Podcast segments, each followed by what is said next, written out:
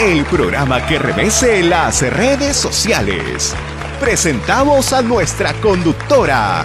Bienvenida, Leslie.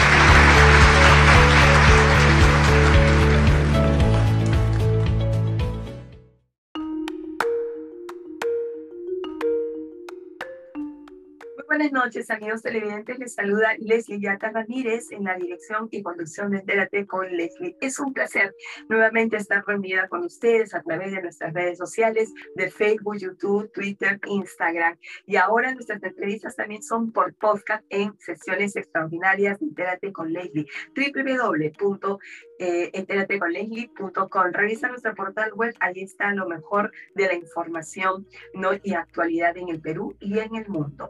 Eh, quiero dirigirme a todas las familias del Perú. Muchísimas gracias por recibirnos en sus hogares, muchísimas gracias por vernos a través de redes sociales y a todos nuestros connacionales que están en el extranjero. Gracias por, por eh, ver nuestro programa y por las sugerencias que a diario recibimos de todos ustedes. Muchísimas gracias por ese apoyo y por esa confianza a Interate con Leslie. Em, hoy vamos a tener en el bloque de actualidad un invitado eh, muy especial, él es abogado y analista político, Roberto Mayorini, militante del Partido Popular Cristiano. Con él vamos a conversar eh, el análisis de la coyuntura política nacional. Primero que son varios puntos. Eh, el primero de ellos es eh, que ya decidieron, acordaron los candidatos presidenciales a través de sus representantes partidarios convocar solo dos de los cuatro debates que se habían originado. A título personal, yo considero que los candidatos presidenciales no mostraron la suficiente actitud democrática y tolerancia mutuamente, porque no hay derecho de privarle al Perú la oportunidad de conocer mayores, en mayores debates las propuestas que ustedes están planteando para conducir el país. Si no, no aprenden desde esta etapa a conceder, a ceder y a poner los intereses del Perú primero, entonces yo creo que se equivocaron de, eh, de perspectiva. Eh, ahí nomás, a título personal, considero de que es una actitud completamente antidemocrática. Eh, acá no hay justificación de que una de las partes diga eh, que, bueno, cedemos a, fin de que no haya debates. Y eso no se trata. No, así no se trata la democracia. Así no se hace democracia. Yo creo que los candidatos presidenciales tienen mucho que aprender sobre democracia, sobre conductas y gestos, y si eso no está claro, no es transparente, Dios mío, yo no sé cuál va a ser el destino del Perú. Eh, vamos a conversar con eh, Roberto Mayorini sobre estos temas y también sobre los últimos resultados de las encuestas que acortan prácticamente las distancias entre los dos candidatos. Eh, se dice ya bajo una interpretación que se trataría de un empate técnico. Vamos a ver, hemos conocido la semana pasada recientemente parte del el equipo que va a presentar, del equipo técnico que va a presentar Perú Libre. Y eso también es un signo de improvisación porque los equipos técnicos tienen que estar listos desde el primer momento en que uno plantea su candidatura a la presidencia del país. No lo hace faltando semanas para decidir no la segunda vuelta. Y eso también es algo que no solo llama la atención, sino que nos hace pensar que la improvisación nuevamente podría regirnos el próximo quinquenio. Hemos tenido bastantes improvisaciones, demasiadas confrontaciones políticas entre poderes del Estado que han debilitado mucho más la democracia nuestro sistema político actual como para poder esperar en un próximo quinquenio una suerte de improvisaciones. Eso es lo que realmente no, eh, se transmite a través de, de los de, por lo menos de Perú Libre, del señor Pedro Castillo, que eh, reiteradamente se le preguntó sobre el equipo técnico y eh, decía, o daba largas, decía en su momento, en su momento. Y eso no es así, señor Pedro Castillo. No, y en realidad a todos los candidatos presidenciales. Cuando uno toma la decisión de postular a una elección popular para representar los intereses del país, si tú quieres ser presidente de la República, te armas bien técnicamente hablando, desde el primer momento, y no esperas unas cuantas semanas a la segunda vuelta para recién presentar parte de tu equipo técnico. Eso se llama improvisación, ¿no? Y más bien, la democracia exige responsabilidad, gestos y conductas con la conducción de una debida responsabilidad, porque estamos ostentando qué cosa? La conducción de un país, ¿no? Y eso no es una cuestión sencilla. ¿Quién dijo que era una cuestión sencilla conducir el país? Se necesita cuadros técnicos, también cuadros políticos que puedan ayudar a levantar el país de, esta, de este contexto en la que se encuentra. Bueno, ciudadanía, está usted notificada de todas las percepciones que vemos a diario en este contexto electoral. Pausa comercial y regresamos con Roberto Mayorí. Bien amigos, regresamos al bloque de actualidad con nuestro distinguido invitado Roberto Baiorini, abogado y analista político militante del PPC. Muy buenas noches Roberto y muchísimas gracias por aceptar nuestra invitación. Buenas noches Leslie, siempre un gusto estar contigo en tu programa. Para nosotros es un placer, Roberto, y vamos de frente con el análisis de la coyuntura política nacional. El primer punto que quiero conversar contigo es qué opinión te merece respecto al acuerdo que finalmente los representantes de los candidatos presidenciales han tenido para poder realizar solo dos debates de los cuatro. Yo he sido muy crítica en ese aspecto porque considero de que ambos candidatos presidenciales no tuvieron la suficiente actitud democrática. Eh, creo que pensaron más en su, por lo menos uno de ellos pensó más en sus intereses más convenientes políticamente hablando que en el país. Estamos en una segunda vuelta, Roberto, solamente son dos candidatos presidenciales y creo que había espacio suficiente como para que la ciudadanía no pueda conocer a fondo estas propuestas con la debida sustentación económica, porque aquí de lo que se trata es de viabilizar estas propuestas y no solamente lanzar como frases bonitas para que luego eh, seguir encandilando a más personas. ¿Qué opinión te merece, Roberto, sobre este punto? Sí, bueno, estoy, Leslie, plenamente de acuerdo contigo en el hecho de que los debates han debido ser cuatro, toda vez que eh, la ciudadanía eh, necesita evidentemente conocer a cabalidad cuáles son las principales propuestas en los diversos tópicos, en los diversos temas, este, tales como economía, salud, educación, eh, producción, productividad, competitividad, en fin, hay, hay, muchos temas que, que realmente se, pueden tocar y, se deben tocar, pero lamentablemente eh, no ha sido pues este, muy democrática la actitud del señor eh, Pedro Castillo, ¿no? que, que en realidad está de alguna forma marcando la, pauta en, este, en este tipo de situaciones. Y, recientemente también hemos podido apreciar que el presidente del Jurado Nacional de Elecciones eh, tiene algunas, eh, bueno, se ha, revelado que, que, es una, que es un abogado que ha sido defensor en alguna oportunidad de terroristas, ¿no? Bueno, eso hay que corroborarlo, evidentemente, pero es bastante preocupante, ¿no? Roberto, esto sí, por un lado yo, yo coincido contigo de que la, la actitud democrática del señor, Perú, del señor Pedro Castillo de la Organización Política Perú Libre, bueno, está en, está en cuestión. O sea, yo a título personal considero de que no tiene ninguna actitud democrática y por eso considero que es un riesgo que llegue a gobernar el Perú, porque si así nomás en este contexto electoral, él pone las condiciones y se aferra a que solo haya dos, dos debates en lugar de cuatro, bueno, eso me da un estimado o un indicador de cómo va a ser realmente la conducción de su gobierno, ¿no? En caso o en el hipotético escenario de que sea el próximo presidente de la República. Eh, pero desde otra perspectiva, también yo considero que la señora Keiko Fujimori tampoco está muy concentrada o tampoco está, eh, eh, digamos, eh, eh, ¿cómo te podría explicar este aspecto? Centrada en la visión del país. ¿Por qué? Porque cede demasiado. O sea, yo, yo, le, yo le haría, yo me, cuestiono esto, ¿por qué, ¿por qué ella ha cedido tanto, no? En este aspecto, ¿por qué no se plantó? Su partido no se plantó y dijo, no, pero tenemos de, de esto, tienen que realizarse cuatro debates porque realmente la ciudadanía quiere escucharlos. ¿Por qué dos? ¿Por qué no cuatro? ¿No? Entonces, y por último, dejar constancia. Fuerza Popular insistió en cuatro debates, ¿no? Pero en realidad ceder también demasiados o acatar demasiados estos condicionamientos, me parece que tampoco no es democracia lo que se viene siendo.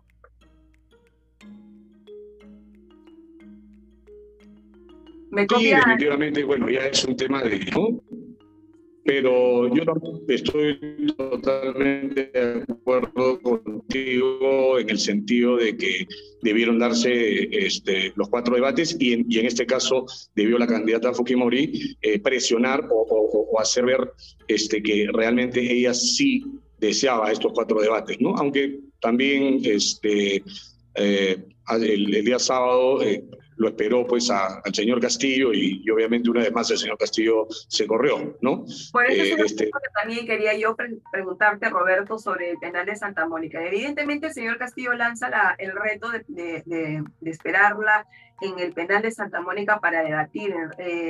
es una es una invitación de muy mal gusto para comenzar, ¿no? Es una invitación de muy mal gusto porque todos sabemos que la señora Fujimori ha estado dos veces presa en este penal, ¿no? Y por mandato de detención preventiva y eso es un poco también una expresión de maltrato, ¿no? A la mujer. Independientemente de las vinculaciones ideológicas o políticas que uno puede tener, si me agrada o no la señora Fujimori, estoy hablando de personas, no estoy hablando de distinción de personas por razones ideológicas, y no estoy hablando de persona, ¿no? Entonces es una expresión de muy mal gusto que lanza el señor Pedro Castillo y que no se mide en sus invitaciones ni en sus palabras y que ya va generando un, un perfil de agresión, ¿no? Y cuidado con eso, cuidado, cuidado con eso. Entonces, eh, la cita a la señora Fujimori en el penal Santa Mónica para poder debatir, ella lo espera y no va y paralelamente anuncia parte del equipo técnico, el señor Pedro Castillo, en, otra,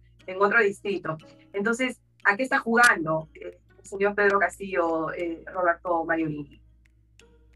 Bueno, yo creo que está jugando a, a, lo que él refleja, ¿no? A la improvisación, al resentimiento, al odio, ¿no?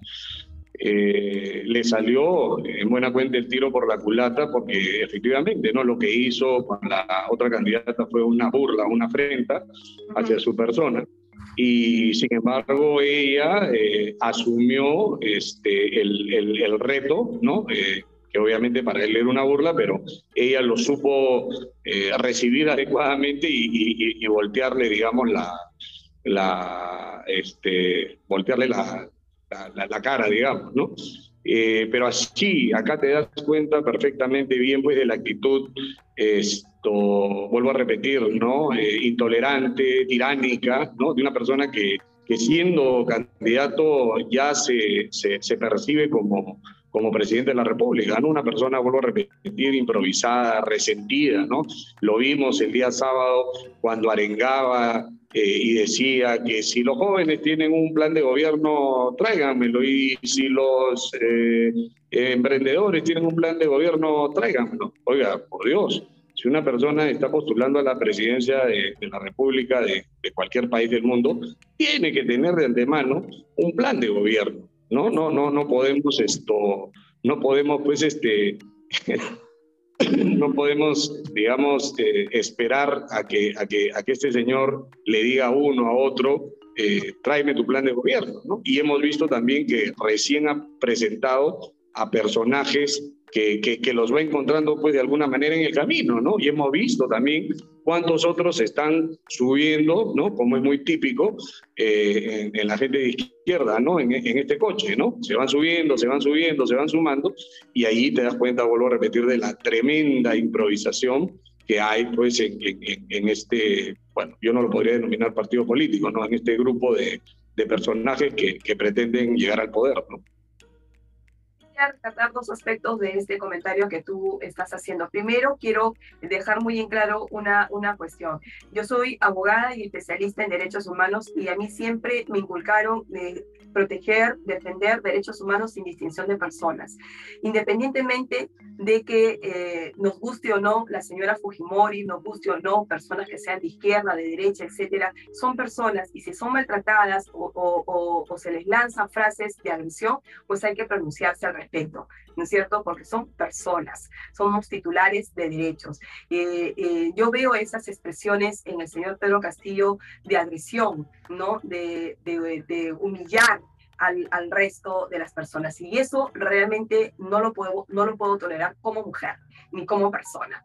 Eh, el segundo, el segundo aspecto es el tema de la improvisación. Justamente decía antes de comenzar el bloque de actualidad contigo que cuando una persona decide ¿no? Asumir las riendas del país, lanzarse a una convocatoria de elección popular, tú vas bien armado desde el inicio, armado políticamente y armado técnicamente, es decir, organizado, ¿no? Teniendo un equipo de personas que te van a acompañar, que te van a orientar, asesorar, que te van a ayudar a moldear tus propuestas con la debida eh, sustentación presupuestal. Sin embargo, lo que hemos visto a la fecha es lo que tú acabas de decir, la improvisación no tan palpante que eh, en el señor Pedro Castillo. Sinceramente, yo tengo mucho temor que el señor Pedro Castillo asuma la conducción del país eh, por su improvisación, por el perfil de agresividad que ya está ya está eh, manifestando desde esta segunda vuelta que lo, he, lo he, percibido mucho más, ¿no? Digamos, eh, agresor en sus palabras, ¿no? pretendiendo humillar a las personas. Entonces, eso realmente me llama mucho la atención. Eh, por otro lado, la improvisación es el mal de todas las raíces. En este quinquenio, esto, Roberto, hemos tenido confrontaciones políticas entre poderes del Estado y la improvisación también ha estado a flor de piel. ¿Cómo tú logras gobernar, cómo tú te proyectas un gobierno de cinco años, ¿no? Con este tema de improvisación, Roberto, ¿el Perú está para improvisar en estos momentos? Bueno, definitivamente no, Leslie, pues, ¿no? Este, volvemos a repetir, ¿no? Tú necesitas eh, una, una, estrategia, tú necesitas un plan eh, preconcebido para poder eh, postular. Creo que todos o casi todos los partidos políticos que han participado en, esta justa electoral han presentado siendo planes eh, de gobierno, ¿no? El, documento que presentó este señor es un documento eh, totalmente ideologizado, definitivamente, producto, obviamente, que él profesa una ideología de izquierda marxista, leninista, y de la cual ahora, mariateísta, y de la cual ahora se pretende de alguna forma blanquear, ¿no? Pero su pasado y su presente lo condenan, ¿no? No solamente en cuanto a su persona, sino en cuanto a las personas que, que, lo rodean, ¿no? Entonces, no podemos ahora, pues, en, en, uno o dos días o una semana, hablar, por ejemplo, pues, de, de, de, un plan de 100 días que, dicho sea paso, se comprometió a exponerlo el día sábado y una vez más, gracias a esa improvisación también, no lo hizo porque obviamente no lo tiene él no tiene la capacidad para hacer siquiera ello, necesita de personas, que vuelvo a repetir, son las personas que se están aupando, ¿no? se están subiendo al, al micro, ¿no? para eh, de una u otra manera, eh, digamos, este, ayudarlo en, en, en, ese, en ese objetivo. Pero ojo con algo, hay que tener muchísimo cuidado. Y esto, toda la población, todos los peruanos lo debemos entender. Tiene que quedar muy en claro que un plan de 100 días es un plan de cortísimo plazo. No es otra cosa que un conjunto de acciones inmediatas que se pretenden eh, realizar, ¿no? Por ejemplo, para, para eh, sacar adelante el tema de la pandemia o para empezar, digamos, a reactivar la economía. Pero ese es un plan de cortísimo plazo, eso no tiene absolutamente nada que ver con un plan de gobierno. Entonces, lo que yo pienso es que este señor, ¿no? Muy astutamente lo que está pretendiendo es eh, blanquearse, como se dice, con el tema del plan de 100 días, ¿no? Eh, venderle a la población eh, una idea de que, de que ese es, de alguna forma, su, plan de gobierno y, y, no. O sea, su plan de 100 días puede ser un, un conjunto, vuelvo a repetir, de acciones concretas, de acciones inmediatas, pero, pero su plan de gobierno tiene un tinte absoluto y totalmente ideológico, ¿no? Que dicho sea paso, no es un plan, pues, ¿no? Es simplemente una ideología que la quiere imponer e incorporar en la, en la República del Perú, ¿no? Y ya sabemos cómo funciona. Está, está, más que comprobada la improvisación que viene de, este de esta organización Perú Libre, ¿no? Está más, más que comprobada la improvisación y lo hemos visto, o sea, eh, yo creo que eh, esto, pero me, tengo la percepción que no les importa, que por lo menos a, a este grupo no les importaría que que, les digan que son improvisados, porque ellos están continuando, ellos, como tú bien lo has dicho, eh, la actitud que tienen es que ya se sienten ganadores, que ya se siente que es presidente y que esto simplemente es una mera formalidad. Cuidado con eso, porque podrían haber grandes sorpresas. En una segunda vuelta, un analista político me dijo en, este, en esta plataforma que la segunda vuelta no es, no es posible prever prever, porque eh, eh, aquí pueden pasar muchas cosas, ¿no? Entonces, eh, bueno, lo que nosotros esperemos que pase es que la ciudadanía piense mejor y vote responsablemente, que concurra a las urnas a votar por su país. La siguiente pregunta, y para ir cerrando la entrevista, Roberto, ¿por qué el Partido Popular Cristiano decide apoyar a la candidata Keiko Fujimori? a sabiendas de que valgan verdades, son dos opciones que representan minoría, no la mayoría, no representan minoría y ambos candidatos no serían probablemente la mejor opción para, para conducir el país.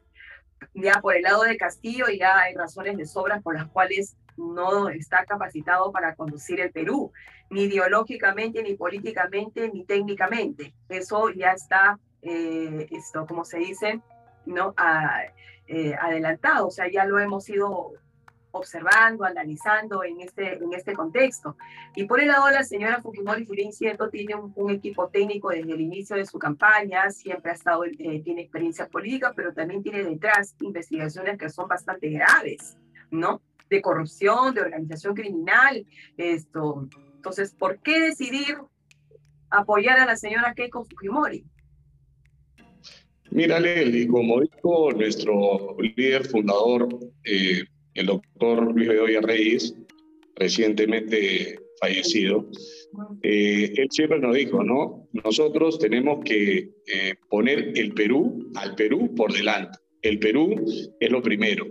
Y en ese caso, lo que nosotros, el apoyo de, nosotros como, como partido eh, no es eh, en realidad a, la señora Keiko Fujimori, sino más bien a la institucionalidad, a la defensa de las libertades, a la defensa del Estado de Derecho, ¿no? Y al respeto de todos y cada uno de los ciudadanos que, somos miembros o, formamos o somos parte de la, de la, de la República del Perú, ¿no? Nosotros, este, una persona tiene que gobernar para todos. El señor Castillo, por ejemplo, habla del pueblo y por el pueblo y para el pueblo y con el pueblo. Y, oiga, habría que preguntarle, ¿y, quién es el pueblo? O sea, si hay un pueblo, entonces hay un no pueblo. ¿Y qué pasa con el no pueblo? ¿no? Entonces, esto, vuelvo a repetir, nosotros eh, defendemos en realidad eh, la democracia, defendemos el Estado de Derecho, defendemos las libertades y es por esa razón y porque evidentemente son también eh, eh, valores que, que la señora Keiko Fujimori se ha comprometido expresamente a, defenderlos, es que nosotros este, estamos confiando, vuelvo a repetir, en, en, en, en, su partido, pero básicamente por, por lo que acabo de mencionar hace unos momentos, ¿no? Nosotros no queremos una Venezuela, no queremos una Cuba, eso sería desastroso para, para el país y, y, evidentemente ella no, no representa pues esa ideología totalmente aberrada, ¿no? Que dicho sea de paso, vemos paradójicamente estos, esta gente que, que, repudia, ¿no? Supuestamente a los burgueses y a los oligarcas, ¿no? Como ellos eh, lo describen, terminan siendo eso mismo, ¿no? Terminan siendo eso mismo, terminan siendo oligarcas, ¿no? El señor Maduro, el señor Chávez, el señor Evo Morales, eh, la señora Kirchner, el señor Fernández, o sea, ¿cuántos millones tienen? Y no creo que los tengan por, por, por su trabajo, ¿no? Habría que indagar más. Entonces, sí, es verdad, hay un halo que se ha tejido y también hay que tenerlo en cuenta, ¿no? Eh, los caviares han venido gobernando el país, y los caviares también han, eh, son odiadores del fujimorismo. Yo siempre te lo dije en otros programas. Ojo, no soy ni seré fujimorista, pero hay que decir las cosas. Y en este caso, los caviares, eh, el señor Vizcarra específicamente, sobre texto, sobre texto de luchar contra la corrupción, cuando ya sabemos que es un tremendo corrupto, ¿no? Enarboló la bandera de la corrupción, no por luchar contra la corrupción, sino por aniquilar a sus enemigos políticos, que en este caso son los fujimoristas y los apristas. Entonces se ha creado todo este halo de corrupción, que obviamente se tiene que investigar, se tiene que ver, pero tú sabes perfectamente bien, somos abogados, que nadie, este, eh, digamos, o sea, no, no, no, no se, digamos, este, nadie es culpable hasta que, hasta que se le demuestre dicha culpabilidad. ¿no? Entonces hay un proceso de investigación, hay que ver ¿no? Eh, cómo, cómo prosigue y, habrá que, y habrá pues que, que, ver si realmente aquello por lo cual este, se, le, se le está acusando es, es, es cierto o no. Y es cierto, eh, Fujimori no representa la ideología marxista, leninista, no tiene una ideología que tú bien lo has descrito que podría representar un peligro para el Perú. Eh, sin embargo, tiene pues detrás a su mejor asesor, que es su padre, ¿no? Y Alberto Fujimori es eh, y ha sido un dictador, ¿no? Ha, dado una, eh, hemos tenido 10 años bajo el régimen de Alberto Fujimori y probablemente eso sea, probablemente es, es la parte que, o el historial que también haría pensar que de llegar la señora Fujimori al poder estaríamos ingresando probablemente a eh, una dictadura similar. Entonces, eso también es un factor de riesgo que se tiene. Tú lo has dicho, la señora Fujimori se ha comprometido públicamente, todos hemos visto eh, hasta el cansancio, al partido de, firmar los compromisos, ¿no? Para respetar la democracia, las libertades. En realidad el compromiso de los candidatos presidenciales tiene que ser de cara con el país, pero un compromiso serio, un compromiso responsable. Lo que estamos viendo aquí, por lo menos por el lado de uno de los, de los candidatos, es que no hay esa, no hay esa empatía, esa sintonía con la democracia y eso es lo que realmente eh, estaría acortando las brechas y sumando votos o reduciéndose el antivoto fujimorista. no sé, vamos de, vamos de frente al último tema de las encuestas y justamente hablando de reducción de votos antifujimoristas y reducción de votos anti-Castillo, las encuestas, eh, varias encuestadoras han dado a conocer resultados ya de un simulacro de votación, sondeos de opinión, etcétera, y eh, han coincidido en que están a tres puntos porcentuales, lo que podría hablarse de un empate técnico entre los dos. Pero en una segunda vuelta, Roberto gana el que más puntos tiene, ¿o no? Sí, ciertamente, pero muy brevemente sobre lo que manifestaste eh, hace unos instantes, Leslie.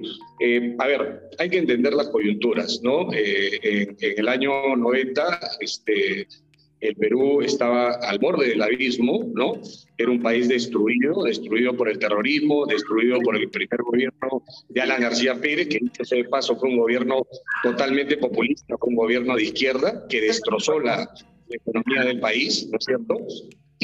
Eh, y había obviamente un hartazgo general de la población en el sentido de que no se tomaban decisiones para poder, digamos, eh, revertir toda esta situación.